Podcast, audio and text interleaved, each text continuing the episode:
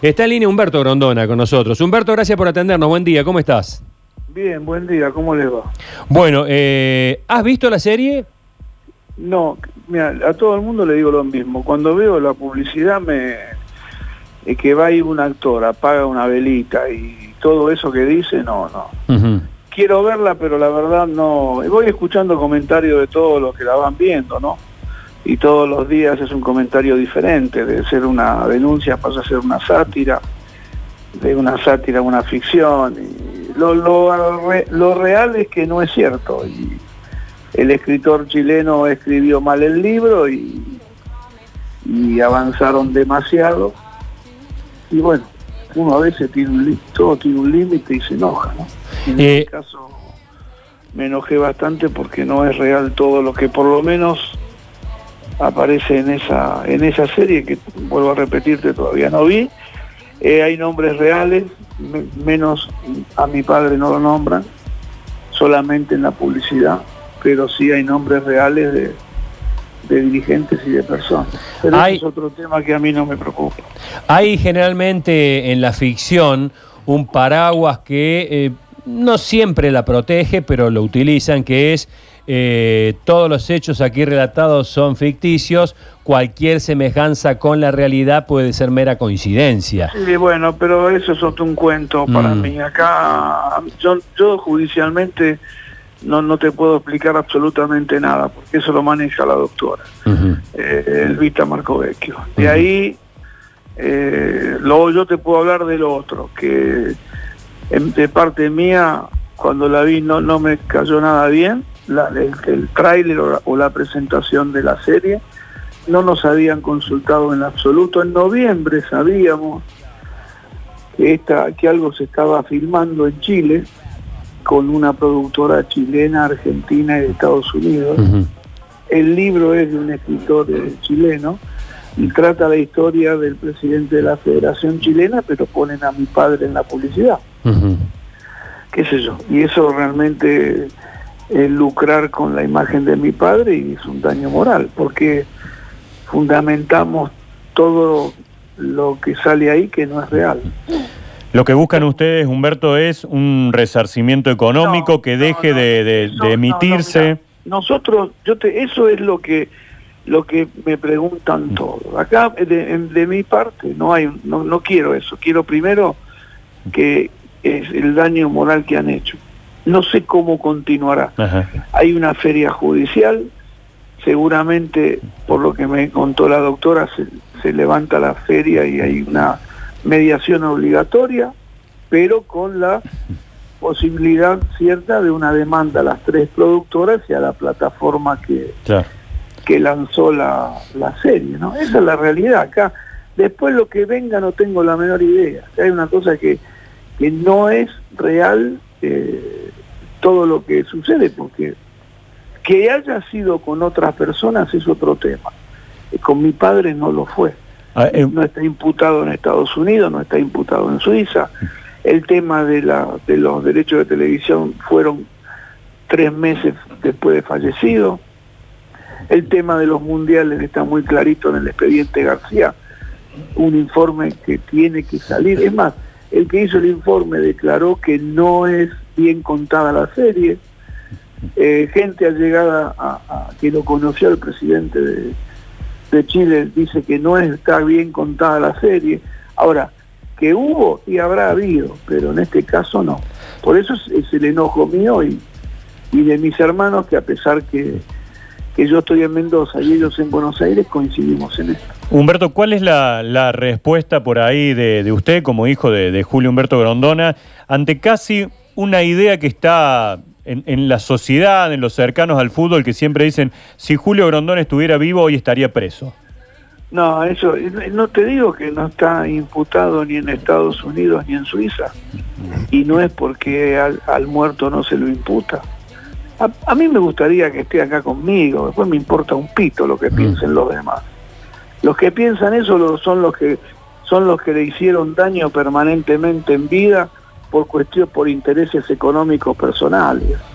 A mí me importa un pito lo que digan. Humberto. Me gustaría tenerlo y punto, a él y a mi madre. Claro, claro. Después lo claro. demás que opinen son de talla baja mentales. Claro. Esa es la realidad. Humberto, y si usted tendría que contarnos quién fue su papá, porque a usted le molesta mucho esto de que se lo ponga como la figura del padrino y de hecho dice que... No, a mí no me le- molesta eso, me parece algo cariñoso.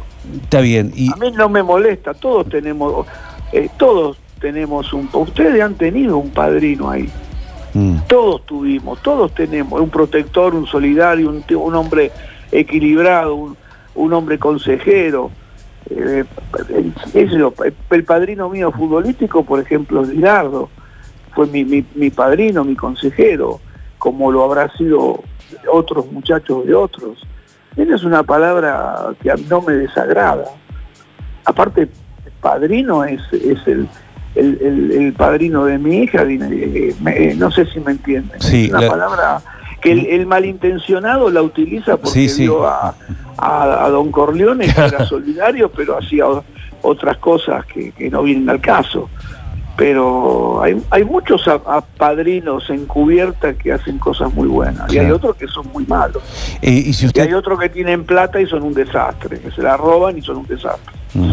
Eh, y si usted tendría que decir de su papá de lo que significó para el fútbol argentino, ¿qué fue? ¿Qué, qué- Yo no, qué- yo no puedo opinar, No, pero yo no puedo, ustedes pueden opinar después que de lo de la muerte de él que sucedió en el fútbol argentino mundial. Yo no, el- los hechos lo dicen. Mm. Yo a mí no me gusta que me digan no hubiese pasado con tu padre. ¿Y él hacia adentro cómo era, digamos? ¿Era un tipo solidario, un tipo... eh, Pero era el mejor, el que lo conoció no puede hablar mal. El que lo conoció y habla mal es porque es un hipócrita. Y el que hasta los más, hasta los enemigos eh, ayudó. Lo que pasa es que después se dan vuelta y te traicionan, pero es normal. Es normal. En- el ambiente del fútbol es normal que te, que te, que te, que te pongan piedras, que te traicionen. Y hay tanta avaricia, tanta, tantos mediocres que llegan al fútbol que vos decís, ¿cómo llegó este? Y bueno, y, por, y, por ta- y con tal de trascender hacen lo imposible, con plata, arreglando gente. Pero eso ya pasó, ya lo, ya lo vivimos, ya hemos sufrido y, y, y- y el que ha hecho eso, los que lo han hecho lo pagan en vida, a la larga todo se paga en vida. Humberto, en, en las declaraciones que hizo Alejandro Bursaco en, en la Corte Federal de Brooklyn, en un momento dice que a su padre le pagaron 15 millones de dólares de coima. Ah, no, y bueno, que me, que me diga dónde. Lo que pasa es que va a tener que... Cuando a vos te dicen dame nombres para y te bajamos la... Ahí no quiero tocar este tema porque quizá hago lío. Sí. Pero cuando vos te dicen, che, Humberto, dame nombre, que esto, que lo otro, así a ver si te bajamos la pena, pues y das, das, das, y después no podés fundamentar, Sí. y en lugar de comerte cinco te vas a comer 44. Él dice que ese dinero fue una cuenta a un banco suiza a nombre de Julius Berg. Sí, bueno, ¿y dónde está eso? Díganme, porque lo voy a buscar, me pongo, me disfrazo de Batman y lo voy a buscar. Esa es la realidad, yo qué tengo que mentir. Yo tengo que laburar para vivir. Esa es la realidad. Lo que nos dejó a nosotros, si quieren saberlo, porque después viene esa pregunta, es todo lo que está, lo que está en la sucesión, eh, mis hermanos y míos. Después veremos qué me, qué, qué me quedo yo, qué se quedan ellos, qué vendemos, pero no te creas que es mucho. ¿eh? ¿La ferretería está todavía? La ferretería era pérdida. La ferretería, para, para que siguiera funcionando, tuvimos que poner plata nosotros. Y querés que te diga la verdad, digo, dije en ese momento, no, no hay que cerrarla, la maneja mi tía con sus hijas. Hasta el 23, el 23 cumpla 100 años, después la tiramos abajo. 100 Porque años. yo ya. sabía cómo pensaba mi padre de la ferretería. No la podíamos abandonar. Eso es todo gasto, toda deuda, todas cosas que fueron que, que, que fueron quedando que, hay que, solu- que había que solucionarlas. Ujú, No es tan fácil como dicen. ¿eh? Mariana, Por eso te vuelvo a repetir. Si Sí. no sé lo que ustedes me dicen, me, acom- me- vamos juntos, nos disfrazamos de Batman y de Robin, o de Robin. Y vamos ahí al banco. Sí, no, Claro, vamos, no vamos a tener las claves nosotros, no sé dónde, dónde habrán quedado. No, ¿no? pero, eh, no, no, no, por eso que si, si, si fuese así, me encantaría, ¿cómo no? ¿Sabe cuánta gente podría ayudar con eso? Mariana, ¿querés preguntar? Sí, Humberto, este, personas que tienen que ver con el mundo deportivo, como el periodista deportivo Martín Lieberman, dijo, por ejemplo, es pésima, es malísima, mal actuada, mal contada, pérdida de tiempo absoluta. Y eso tuvo, lo puso en Twitter y tuvo alrededor de 20.000 eh, retuiteadas, digamos. Primero, ¿qué le pasa con, con esto? Y bueno, si, si finalmente en algún momento cree poder verla. Eh, mira, lo que dice Martín, eh, por lo que me comentan, es correcta. Eh, por momento dicen que es ordinaria, eh, por momento dice que, dicen que es cómica. Yo, yo no sé, te vuelvo a repetir, cuando la quiero ver, aparece la imagen de ese actor que no tiene nada que ver con mi padre, que de- debe ser un gran actor.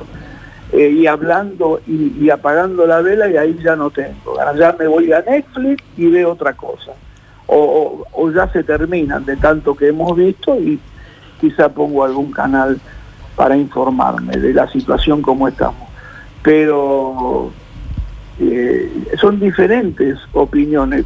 Eh, eh, va a terminar siendo, primero arrancó con una denuncia, después una sátira, después una ficción, y, va a terminar en una serie cómica, que es una lástima porque habrán gastado mucho dinero para hacerla, no sé. ¿Alguien Pero le dijo algo positivo? Es un lanzamiento de una plataforma nueva que querrá competir con Netflix. No tengo la menor idea. Yo no, no soy este, de- opinólogo de estos temas.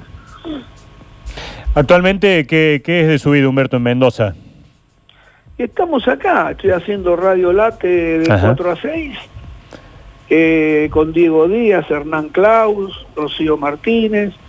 Y bueno, por suerte me, me, me, me agarró acá en, a, a dos horas de viajar para Buenos Aires, que, que realmente estoy muy contento de, de- de estar acá con mi familia. Realmente, como a- les debe de pasar a todos, eh, hacen cosas que nunca hice. Sí. Ujú. Y, O, volví a hacer cosas Claro. que... y con ganas de volver a dirigir o de subirse un, un escenario? No, no, no, no, no, no. ¿El, el teatro no? No, no, no, no, eso fue, no, dirigir, lo Dirigir. mío dirigir siempre, sí, ya vamos a volver a dirigir, ya, ya, lo que pasa es que lo que no había, no me, lo que había no me gustaba y tiene que ser algo para volver interesante, que me guste y que me sienta cómodo. ¿Y de, y de aquella experiencia de talleres, qué quedó? La mejor, La mejor. ahí voy a volver, ahí voy a volver, esté quien esté, voy a volver. Mira, mira. Es- es- ah, lo dije en una nota en YouTube, en un canal, a todos los equipos que, que dirigí quiero, me gustaría volver. Hay equipos que, que, que se hacen complicados, ¿no? Pero tal como no talleres, siempre, siempre, siempre quiero volver, como algún día voy a volver, esté quien esté, ¿eh? porque la verdad que acá, acá no pasa por el que conduce, acá pasa por la gente, talleres es grande por, por las, las convocatorias que ha hecho en los momentos difíciles Claro. y eso es una ventaja poder manejar un club eh, con, con- con esa gente detrás. Yo recuerdo que una vez fui a una charla para una agrupación que era Talleres y su gente, y Sí. ese es el sin cuento ni demagogia ni nada. Eh, fue un club sufrido y, y fue saliendo lentamente y hoy está posesionado muy bien y podría estar mejor, pero va, va bien, va bien con un plantel competitivo, pero siempre con ese plus que, que hace el público. A mí- yo uno estaba acostumbrado a, a- a dirigir con público. Claro. Cuando dirigí sin público, yo, yo decía el otro día en broma, eh, me tocó dirigir Arsenal con, con 100 per- 200 personas en la tribuna, pero que Sí. gritaban como 2.000. Pero no es lo mismo. No Claro. es lo mismo tener un respaldo de 30, 40, 50 mil personas. A, a- e- e- es un plus que muy pocos equipos te lo dan en la Argentina. Hoy el presidente de Talleres podríamos decir que está en la vereda del frente de buena parte de la dirigencia de AFA. Humberto Grondón está más cerca de lo que piensa Chiqui Tapia o de lo que piensa André Fassi. Tiene razón. Andrés tiene razón. En una cosa no tiene razón. Que, que el día que lo vea personalmente se lo voy a decir. Cuando habla de los 30 años del fútbol argentino. Él estuvo en México, no puede opinar. Ah. Obviamente porque toca a mi padre. Pero en lo demás comparto. eh, es un fútbol y, y comparto que haya compartido la opinión del presidente. Eh, eh, y, y no me molesta decirlo y lo digo. Yo estoy confundido con el fútbol argentino en el, en el manejo de los campeonatos, porque no no se sabe cómo cómo cómo se va a terminar, si se terminó. hay reglamentos que, que- que respetar. Eh, eso es, para, nadie aclara por qué subieron cinco de, de repente de primera B a Nacional B, porque ya el hecho de la Superliga que se separó y ahora volvió es al- al- eso sí que es una serie cómica porque la Superliga no iba a durar. Eh, dirigentes que se fueron para un lado y volvieron otra vez. ¿Tinelli es uno de ellos? Y Marcelo es un conductor extraordinario de televisión. De televisión. Y es amigo, y es amigo. Y punto. Pero después no se sabe cómo se termina, no se sabe el Federal A, no, no, no sabe si, si suben los dos primeros, si va a haber una liguilla, la liguilla tiene que ser de seis, la quieren hacer de ocho de acuerdo a quién está en el ocho, en el puesto ocho. Bueno, el presidente de San Jorge dijo que ya sabe quiénes ascienden del Federal A, ¿no? Que son Güemes bueno, y Deportivo no, pero- Madryn. Sí, yo hice Alvarado y San Jorge. Sí. Lo comenté para la televisión. Al No de la- estoy el de la sentada, aquel partido de la Sí, sentada no en Mar del Plata. Eso estaba todo programado, no estoy Ah. de acuerdo, porque San Jorge podía haber empatado y ganado con un hombre menos. Eso fue una predisposición ya, y ahí no lo defiendo al presidente de San Jorge. No lo defiendo porque yo estaba comentando, fue una predisposición donde San Jorge era más equipo que Alvarado. Y yo lo vi, eh, Alvarado, eh, San Jorge entró predispuesto a ser lío. Y, y es lo que yo siento, como comentarista y como observador del partido. Él no puede, esas cosas no se pueden decir. ¿Qué? Futurólogo, que, que, que bueno, y si no es, si no le ascienden esos dos equipos que él habla, lo que pasa es que es así acá. Acá decís una cosa hoy, no sale o no se da y se olvida. Entonces no hay que olvidarse de las cosas que se dicen. Él dice eso. Yo acá el otro día estuve almorzando con el técnico de Deportivo Maipú. Y estaba enojado porque en lugar de ascender directo al terminarse el torneo, lo van a hacer jugar con el octavo. ¿Por qué el octavo? Y porque hay un del octavo de un hombre que está en AFA. Es todo así, es, es una sospecha permanente. Entonces, hay que agarrarlo al presidente de San Jorge y esperar los acontecimientos. Si no asciende Madrid, y si no asciende, ¿qué era el otro equipo que dijo? Eh, Güemes de Santiago. Güemes de Santiago, si no asciende el señor, mire, tiene tres años de suspensión por boludo, por boludo. Ya está suspendido, ¿no? Eso- Pues sí, Eh. lógico, pero no debían haber hecho eso. Hay, otras maneras de protestar, pero bueno, cada uno tiene derecho hacer lo que quiera. Y yo estuve con la gente de Tucumán antes del partido y ya pensaban eso. Yo no entiendo, yo no voy a un partido pensando que me van a, liquidar. No voy. Y de última trato, porque lo podían, tenían plantel como para ganarlo ese partido. Y buscaron pelea. Bueno, yo no voy a hablar de ese partido.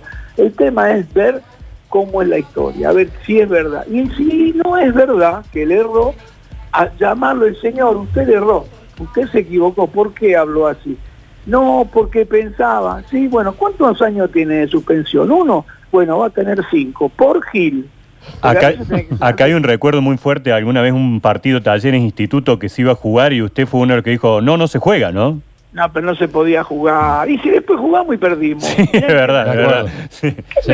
Pero yo cuidaba las, las- lo que pasa es que, que, que el, el técnico de instituto, eh, eh, Vitrola, un, un divino, me dice no jugamos y cuando viene Barrera lo mira y dice jugamos. Le digo, Vitrola, ¿qué me haces? Nos ponemos de acuerdo en el baño y me, pone- te- y me mandás a- al muere del, del vestidor. ¿Cómo es esto? Pero no importa, ya pasó. Pero ¿en qué me, me bene- beneficié? No, después el resultado, no. Claro. Y si al otro día fui, eh, eh, jugamos en los Andes, se gana, volvemos a jugar en, en- en la boutique y, y gana Instituto. A ver, ¿en qué me...? No Me acuerdo. Eh, es que el equipo, la cancha estaba mala, no. Sí. Yo, Ustedes se acuerdan cómo llovía, estaba Sí, todo sí. inundado el estadio. ¿Qué sé yo? Yo, cuando un técnico, si otro técnico protege al jugador, le dicen qué bien, qué muy bien ese técnico. Yo que quería proteger a, los jugadores de los dos equipos, decían que estaba buscando ventaja. Es así. Humberto, muchas gracias por este contacto. Un fuerte abrazo. Eh, un abrazo para ustedes, gracias a ustedes.